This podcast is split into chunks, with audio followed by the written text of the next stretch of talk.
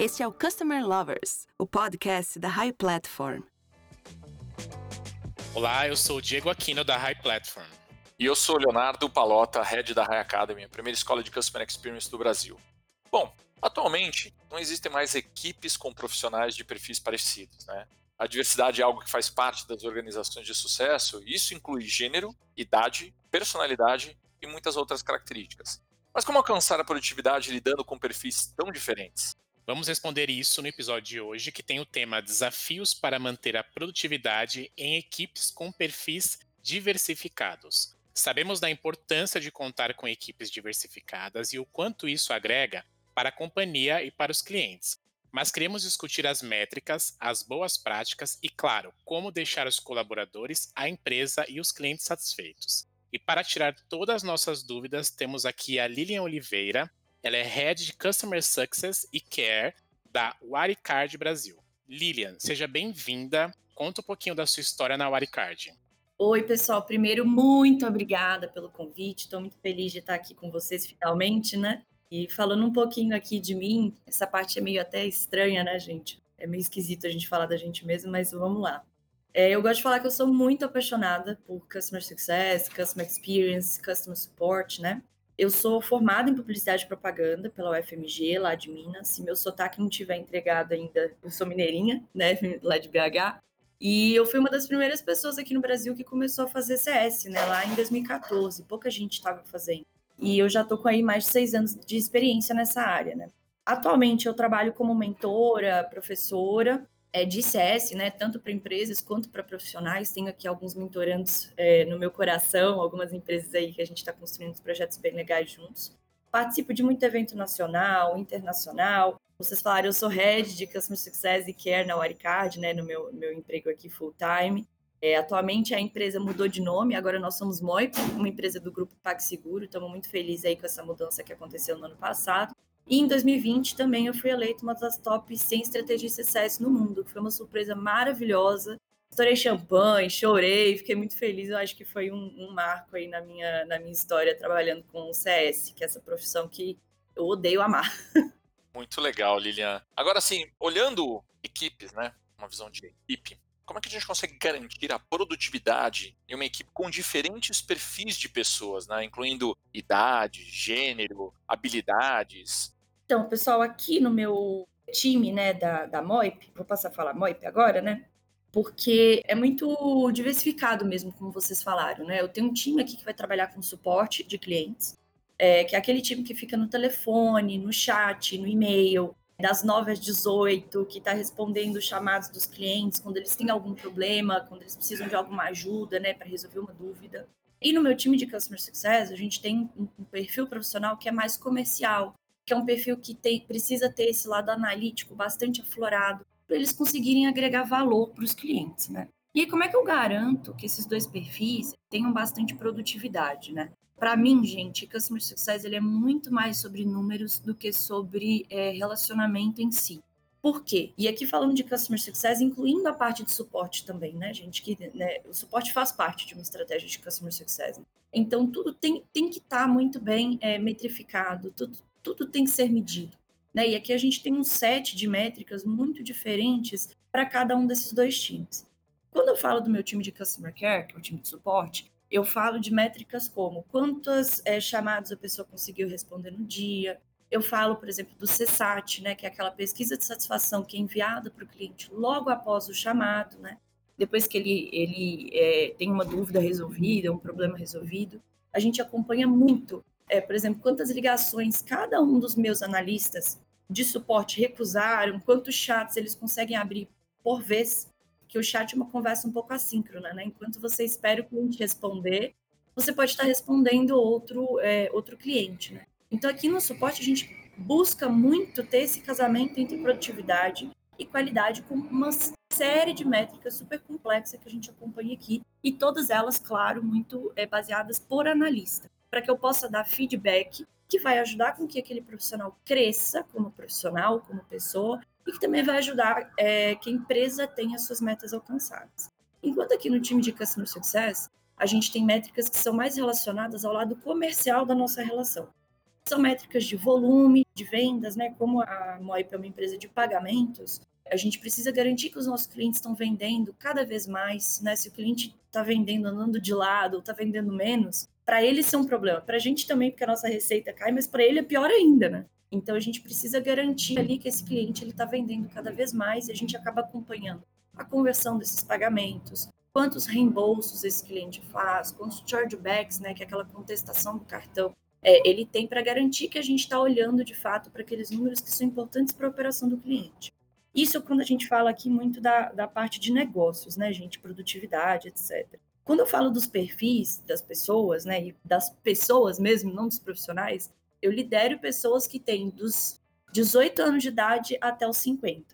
Então, assim, a gente tem perfis muito diferentes, é, tanto em idade, a gente tem mulheres, a gente tem homens, a gente tem trans no time, a gente tem pessoas LGBTQ+, então é, é a gente precisa enxergar para essas pessoas não só como profissionais, eu preciso olhar também é, para o contexto daquela pessoa, né? eu preciso entender individualmente o que, que eu, como líder, e o que, que os meus líderes também no time precisam fazer para que cada um desses profissionais se sinta parte do negócio e que eles se sintam evoluindo, tanto como pessoas como profissionais. Eu gosto de pensar muito que, numa estratégia de Customer Success, é, vocês podem trazer assim o papa do Customer Success, vocês podem trazer o melhor profissional de CS do mundo para a empresa.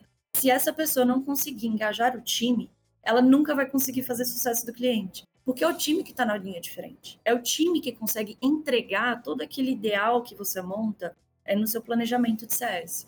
Então, quando a gente olha, é, eu preciso ter, né, resumindo, um set de métricas que me ajude a acompanhar como está o desempenho dessa pessoa, principalmente na produtividade e qualidade. Essas duas coisas elas não podem caminhar separadamente. E eu também preciso dar uma gestão que apoie esse profissional de maneira individual. Então aqui eu tenho dois coordenadores sêniores e eu tenho supervisores que cada um desses coordenadores e supervisores tem um grupo de pessoas pelas quais eles são responsáveis e eles têm reuniões semanais com essas pessoas para falar de carreira, dar feedback sobre as metas, sobre os resultados, para a gente falar o que, que essa pessoa precisa melhorar como soft skill. Então, no time de CS, por exemplo, olha, você é muito bom em análise, mas você peca quando você vai apresentar, por exemplo, uma análise que você fez para o cliente. Então, vamos trabalhar aqui esse, essa maneira sua de apresentar.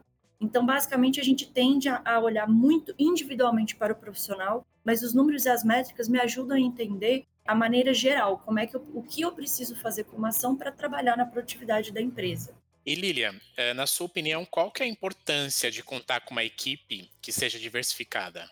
Então, gente, isso para mim deixa de ser só uma parte do negócio e passa a ser até um valor de vida, assim, como pessoa, né? Quem me conhece um pouco mais de perto sabe o quanto é importante para mim falar de causas é, como inclusão e diversidade mesmo.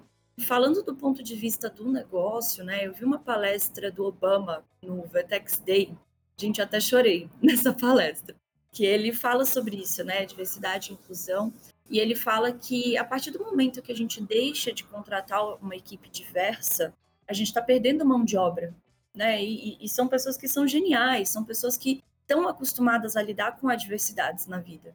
Né? No meu time, é, esse pessoal LGBTQ+, quantas pessoas não foram expulsas de casa, quantas pessoas é, passaram por situações extremamente difíceis, assim, com os próprios gestores, é, onde o gestor de outras empresas, né, virou para essa pessoa e falou assim, olha, você tem que parar de ser quem você é, porque essa pessoa não cabe aqui. Então, essas pessoas, elas estão acostumadas a lidar com diversidades e muitas vezes elas conseguem trabalhar muito melhor, de maneira muito mais criativa para resolver um problema, para resolver uma questão com o cliente. Às vezes elas conseguem ser até mais empáticas do que alguém que nunca passou por adversidades tão extremas quanto essas pessoas, né? Então o Obama ele falou um pouco disso na palestra do Vetex Day e para mim assim aquilo me tocou de uma maneira muito pesada, assim, a ponto de eu chorar no meio da palestra, todo mundo me olhando assim, Lilian, o que, que é isso? Você está chorando numa palestra e, e, isso para mim assim é um ideal de vida mesmo. E para reforçar isso, gente, em 2019 eu fui para Pulse, que é aquela maior conferência de Customer Success do mundo, né, pela que a Gainside faz, lá em São Francisco, foi super legal. E a gente fomos em um grupo, né, de líderes de, de Customer Success, um grupo de executivos, e a gente conseguiu visitar várias empresas do Vale do Silício. Então a gente visitou aqui o Google Cloud, a gente visitou o Watson da IBM, a gente visitou o LinkedIn, a gente é, visitou um Venture Capital, que é a Next 47, é, a gente foi num monte de empresa. E todas essas empresas, gente, eu fui com o meu caderninho escrito já para levantar essa pauta, né, de diversidade e inclusão. E todas as empresas trouxeram essa pauta sem eu precisar levantar. Porque para eles, quanto mais pessoas diversas você tem no seu time, mais você consegue compreender os seus clientes. Porque o seu cliente também, provavelmente, ele é diverso. Também tem pessoas na, na empresa do seu cliente que trabalham, é, que tem 50 anos de idade, pessoas que estão super novas, jovens aprendizes. A gente tem também pessoas LGBT+, a gente tem mães, a gente tem mulheres, a gente tem pessoas da Ásia, a gente tem americanos, a gente tem europeus. Então, quanto mais diversidade você tem no seu time, diversidade nesse conceito amplo, né, da palavra, mais você consegue entender das necessidades dos seus clientes, porque você tem ali alguém que representa um cliente seu. Então, o Google falou muito isso, né, que, que se eu não tiver, por exemplo, uma pessoa preta no meu time, se eu não tiver um mexicano, se eu não tiver um indiano, eu nunca vou conseguir entender meus clientes que são pretos, meus clientes que são indianos e os meus clientes que são de outro país, sabe? Ou, ou de outra caixinha, né, digamos assim. Então, para mim, eu acho que isso se transmite muito na prática, né? Quando a gente tem um time diverso, a gente consegue ter diferentes pontos de vista de uma mesma questão, né? Então, para mim, é primordial que a gente tenha essa diversidade no time. É legal, Lili. Agora mudando um pouco de assunto, voltando inclusive para um tema que você falou, você já falou um pouco sobre mensuração da equipe, né? Mas assim, como você consegue medir a produtividade de uma equipe? O que, que é realmente importante hoje medir? Perfeito, então. Quando eu quebro aqui o time de suporte e o time de customer success, a gente tem dois é, tipos de métrica que são mais importantes, né? No suporte, para a gente medir efetivamente a produtividade, eu vou olhar muito para essa questão dos chamados. Eu tenho um time aqui de telefone, um time focado no chat, e esses dois times eles estão focados no e-mail também. E aí eu tenho outros subtimes, que, por exemplo, um suporte mais VIP, é, um back-office, redes sociais, mídias. Então, é, cada um desses times, eles vão acompanhar muito quanto que eles conseguem fazer numa semana e no dia, né? Também no mês. Então a gente tem essa medição do dia, da semana, do mês, de quantos telefonemas a pessoa conseguiu atender, quantos chats ela conseguiu responder, quantas janelas do chat ela consegue manter abertas, quantos e-mails essa pessoa conseguiu concluir, quantos e-mails essa pessoa tratou, mas ainda não fechou. Então a gente acompanha todas essas métricas de produtividade no time de Customer Care para garantir que eu sei que por mês eu recebo, vamos supor, tá, gente? Vou criar um número fictício aqui. Vamos supor que por mês eu receba umas 50 mil chamados de telefone, chat, e-mail, tudo junto. Se eu tenho 50 mil, entendendo a produtividade do meu time, eu sei que desses 50 mil, 10 mil é só telefone. Então, eu preciso garantir que o meu time consiga responder pelo menos uns 10 mil, para que eu não tenha cliente que fique sem atendimento.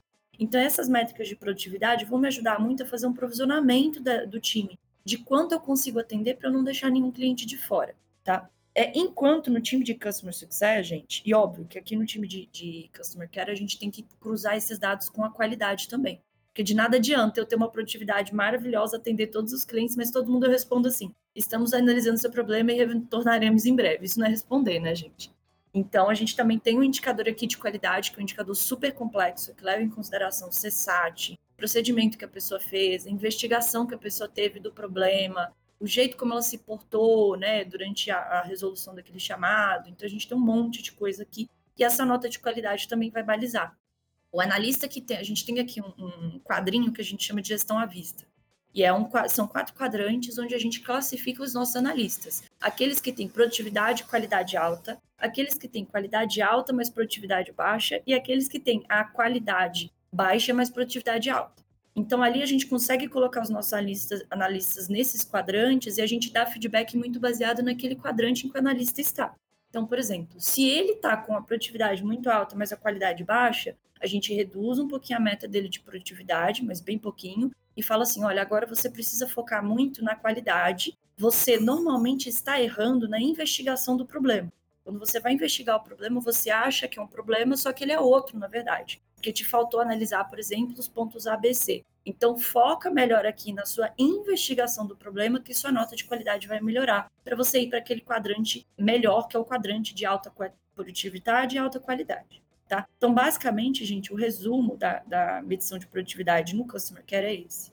Para o Customer Success, o nosso resumo de produtividade ele está muito relacionado às métricas, tanto comerciais, quanto algumas outras é, métricas aqui que a gente chama dos lead indicators de customer success. Então, os comerciais, no nosso caso, vai ser a receita da empresa, o churn, é, a gente vai olhar também quanto que o percentual de receita que está ficando para o Aricard, né, que aí já é uma métrica mais específica do meio de pagamentos, que a gente chama de take rate, né, e a gente vai analisar também um indicador que eu acho muito interessante, que é o account coverage.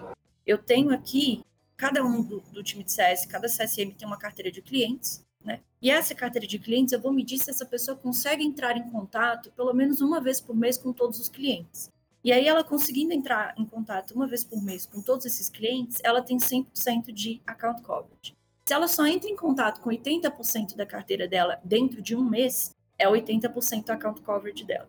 Então, aqui a gente tem diferentes faixas é, de clientes, onde a gente tem uma faixa que a gente chama de mid touch, uma faixa que a gente chama de high touch e uma faixa que a gente chama de key account, tá? O mid touch, o account coverage, ele pode ser um pouquinho menor, porque a carteira de clientes ela é maior. Então, o nosso account coverage do mid-touch, ele fica aqui entre 70% a 80%, 85%.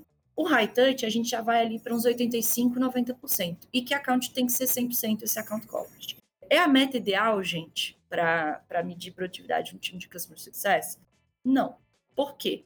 Se um que account meu falar com que account, xingar ele, ligar, vamos supor, tá, gente? Deus me, Deus me livre que isso aconteça, mas se um que account meu ligar e xingar o cliente, colocar lá no sistema de CS que a gente usa, né, que é a Sense Data, ó, falei com o cliente tal, ele fez um account coverage, ele cobriu aquele cliente. Então, o ideal, gente, seria eu conseguir medir aqueles contatos que realmente são positivos para o cliente. Só que hoje, atualmente, eu não consigo fazer essa, essa distinção tão facilmente.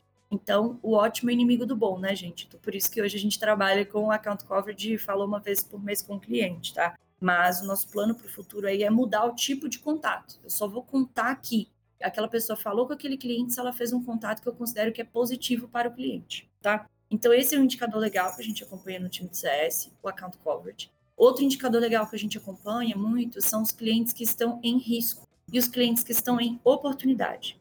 O que, que é isso? Os nossos clientes em risco são aqueles clientes que têm um health score baixo, tá? Que é aquela pontuação de saúde do cliente que está baixa. E são aqueles clientes que a gente tem vários lead indicators que vão colocar esse cliente em risco.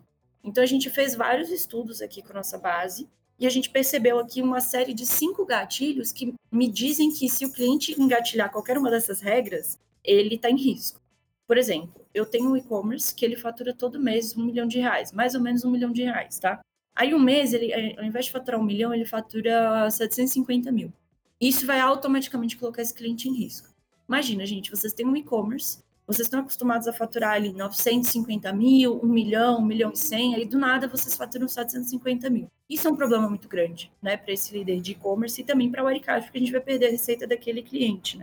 Então, a gente tem esse gatilho do faturamento do cliente, a gente tem um gatilho de conversão. Se a conversão cai também, esse cliente automaticamente vai para o risco. Mesmo que às vezes o health score dele esteja bom, esse gatilho também coloca o cliente em risco. E aqui tem outros que são bem específicos do nosso mercado de meio de pagamento. Não sei se vale a pena trazer aqui, mas enfim, a gente tem cinco gatilhos, fora o Health Score, que vão classificar esse cliente como em risco. A partir do momento que esse cliente tem risco, a gente acompanha com cada CSM qual que é o plano de ação que está sendo feito para tirar esse cliente do risco. Então, assim, o faturamento dele está caindo, vai lá, faz um estudo, entende de por que está caindo o faturamento. É porque a região de São Paulo parou de comprar do cliente? é porque o ticket médio dele caiu, é porque ele é, teve uma conversão menor realmente, porque ele começou a sofrer fraude. Então, essa pessoa tem que fazer um estudo, apresentar para o cliente, montar um plano de ação com ele, tirar esse cliente do risco. E a mesma coisa, gente, para o outro lado, para o lado bom, né, que é o lado da oportunidade.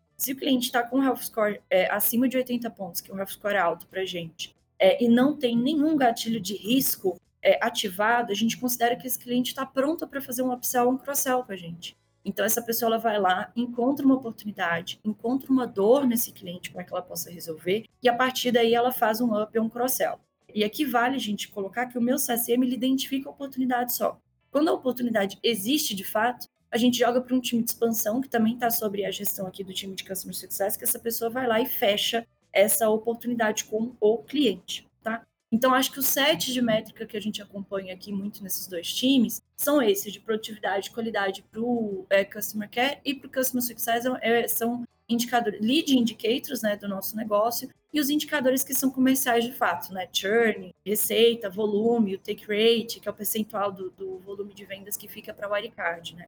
Então, acho que basicamente são esses indicadores aí. E Lilian, quais são as estratégias para a gente conseguir aumentar a produtividade e sem aumentar o turnover, que é um grande problema nas operações hoje? Nossa, maravilhosa essa pergunta. É, eu acho que é a pergunta de um milhão de reais, né? Porque realmente, gente, pra, quando a gente fala de produtividade, principalmente num time de customer care, é, as pessoas elas já automaticamente relacionam isso com o call center tradicional e aí elas acham que elas não vão ter mais é, capacidade de trabalhar num problema, de construir um processo, de ver efetivamente o efeito que o trabalho delas causa é, na empresa, né? Que o, a grande crítica dos profissionais aí de atendimento ao cliente aos call centers tra tradicionais é que você fica muito amarrado, né? Que existe tanto processo, mas tanto processo que você já nem sabe mais o que, que você está fazendo. Você abre aqui um script na sua tela e você começa a repetir o script aqui. Olá, tudo bem? Aqui é a Lilian, da empresa Moip. Então, qual é a sua dúvida? O negócio fica um pouco robótico. Você passa, você passa a esquecer que você tem que entender profundamente a dúvida do cliente, você entra naquele script. Então, por isso que isso gera turnover, né? Que isso faz com que o profissional perca completamente aquele senso de participar, aquele senso de fazer parte, né? Tem aquela expressão que o pessoal de startup gosta de usar muito, que é o dor de dono, né? Eu, particularmente, não gosto muito dessa, dessa expressão, mas eu acho que ela, ela cabe aqui no contexto, né? É, a pessoa perde, assim, um pouco dessa, dessa sensação dela fazer parte do negócio e passa a ver o trabalho como aquele lugar que ela tem que sentar na cadeira das 8 às 17 para que ela precise ganhar o salário dela para fazer outras coisas, né? E eu acho que aí o trabalho começa a ficar começa a ficar ruim. Então, nesse caso, gente, como que eh, as ações que eu faço para tentar quebrar um pouco disso? Eu fazer o tempo todo um cheque de sanidade, né, com o time. E aqui, quando eu falo, gente, o time é o time mesmo, tá? São, são os analistas, desde a pessoa que é jovem aprendiz até minha coordenadora mais sênior, que tem 50 anos hoje. A gente faz um cheque de realidade assim, gente, esse processo que a gente vai implementar aqui faz sentido? Isso é uma dor para vocês que são analistas? Você está atendendo o telefone, ouvindo o cliente gritando o dia inteiro? É, isso é uma dor? Como é que eu melhoro a vida de vocês? Me falem. E a gente faz a mesma coisa com o time de CS também, porque o, o nosso time de CS, apesar dele ser um time um pouco mais é, solto, digamos assim, que o time de Customer Care, ainda assim tem um monte de processo, né? Tem um monte de coisa que a pessoa precisa seguir. Então, por exemplo, no Sense Data, é, que é o nosso sistema de Customer Success, aparece um monte de atividade que aquela pessoa tem que sair concluindo igual uma doida para garantir que ela está sendo produtiva, para garantir que ela está olhando para esses clientes em risco, para esses clientes em oportunidade, né? E para a gente não fazer com que isso, com que as pessoas elas percam essa, esse senso de pertencimento, a gente o tempo todo pede sugestões para o time, né? De gente, quais são as maiores dores que vocês têm hoje? O que, que não está funcionando? O que, que te deixa triste no trabalho? A gente faz essa pergunta, né? Para as reuniões de equipe aqui que a gente tem é, semanalmente, né? Gente, o que está pegando? Que está impedindo vocês de crescerem nos clientes? O que está gerando churn? vamos entender para a gente poder criar regras. Eu, eu acho que quando a gestão compreende muito bem o que está vindo de demanda da equipe e o que está vindo de demanda do cliente também, eu faço essas, essas é, rodadas com os nossos clientes é, mais próximos aí de tempos em tempos, é, isso garante com que as pessoas tenham esse senso de pertencimento e a gente não tenha um turnover tão alto. No ano passado, meu turnover desses dois times ele foi super baixo. Então, acho que alguma coisa certa a gente está fazendo aqui. Eu, eu ainda acho que eu não resolvi o problema efetivamente, né? Então, por isso que eu falei que a pergunta de um milhão de reais, quem tiver dicas aí, me chama, vamos conversar. Mas eu acho que um, um pedaço assim da história a gente faz bem, que é trazer o time para a construção dos processos, não só fazer processo e mandar água lá abaixo, que eu acho que não, não, não funciona muito bem. Voltando um pouco sobre o tema de mensuração, você tem uma experiência interessante com o INPS. Quais são as dicas para as empresas que também buscam bons resultados através dessa metodologia? Perfeito. Esse caso do INPS é, é muito bacana mesmo. Fico muito feliz com isso que aconteceu no ano passado. É seguinte, ano passado eu herdei o time de Customer Care da Wirecard. Eu entrei na Wirecard só para tomar conta do time de Customer Success. E aconteceu um monte de, de, de, coisa no time de Customer Care que acabou que os líderes saíram e tal, aí a, o time ficou sem líder, né? Obviamente, olharam para mim, olha lá, já lida com o cliente, entrega isso aí para a Lilia que ela resolve. Então, morri de medo, né? Que é, é um time grande, né? Hoje, se juntar as, as duas equipes, a gente tá com quase 60 pessoas aí. Eu morri de medo, assim, que era uma coisa que eu nunca tinha trabalhado. Eu estudo, estudo bastante sobre suporte e tal, mas, gente, uma coisa é você estudar, né? Outra coisa é você tá lá na operação, todos os dias, tendo que ter responsabilidade sobre essas pessoas e sobre as metas, né? Então, morri de medo, mas assumi o desafio. A primeira coisa que eu fiz, gente, na época o time tinha 38 pessoas. É, 36, desculpa. Primeira coisa que eu fiz foi falar com cada uma dessas pessoas. Demorei? Demorei demais. É, fiquei um tempão falando com todo mundo e tal. Tinha pelo menos umas 5, 6 reuniões por semana para falar com, com essas pessoas do time de Customer Care, né? E aí eu peguei primeiro com as pessoas o que, que não estava legal. Assim, gente, me, me, conta um pouco da sua história. E foi até que eu conheci que a equipe era bastante diversa, né? Que eles passaram é, aí por várias é, poucas e boas na vida deles. E eu também perguntei, olha, o que, o que, que não tá legal para você aqui no trabalho, né? Fiz algumas perguntas padrão para todo mundo. Uma dessas perguntas também era assim, olha, se você tivesse no meu lugar, qual ação você tomaria? Saiu muita coisa legal disso aí, gente. E aí eu percebi que as pessoas elas estavam sentindo falta é, de um acompanhamento, de uma direção mais próxima mesmo, né? E aí eu trouxe uma coordenadora, a Sirlene, é, que hoje está aí na coordenação sênior do time, é uma pessoa fantástica. E aí, a gente, com a chegada da Sirlene, ela começou a, a, dar mais feedbacks com mais frequência. E a gente começou a dar feedbacks muito mais direcionados. Então, por exemplo, esses quadrantes que eu falei para vocês do gestão à vista surgiram com esse estudo que a gente fez. A gente começou a aplicar feedback. É, cada um dos supervisores que tinha um time, eles tinham uma meta semanal de feedback para as pessoas. E a gente também decupou um pouco esse feedback. Ao invés de eu só falar assim, olha, a sua produtividade está boa, mas a qualidade está ruim, melhora a qualidade, a gente passou a falar o seguinte: olha, a sua produtividade está boa, mas a qualidade você precisa melhorar no seu tom de voz. Hoje o seu tom de voz ele não está sendo muito convincente. Você não consegue passar a informação que você precisa passar para o cliente com confiança. O cliente ainda fica com dúvidas, ele ainda não entende muito bem por que, que ele tem que fazer aquilo, ou por que, que ele não pode fazer aquilo. Então você precisa melhorar essa parte convincente do seu tom de voz. Então a gente passou a decupar muito mais o feedback e ficou muito mais fácil para os analistas perceberem né, o que, que eles tinham que melhorar. Fora isso, cada uma das pessoas agora sabe qual que é a meta da semana, qual que é a meta do dia, no que, que ela está errando, o que, que ela precisa melhorar. Então, quando a gente passou a dar feedback mais segmentado, o nosso INPS foi de menos 7 para 60 e tralalá. É, isso no intervalo curto de tempo. Então foi, foi muito legal, porque assim, é, é uma coisa tão simples, né, gente? Falar com a pessoa. Putz, é, é tão básico isso, né? E, e trouxe um, um, impacto gigantesco aqui.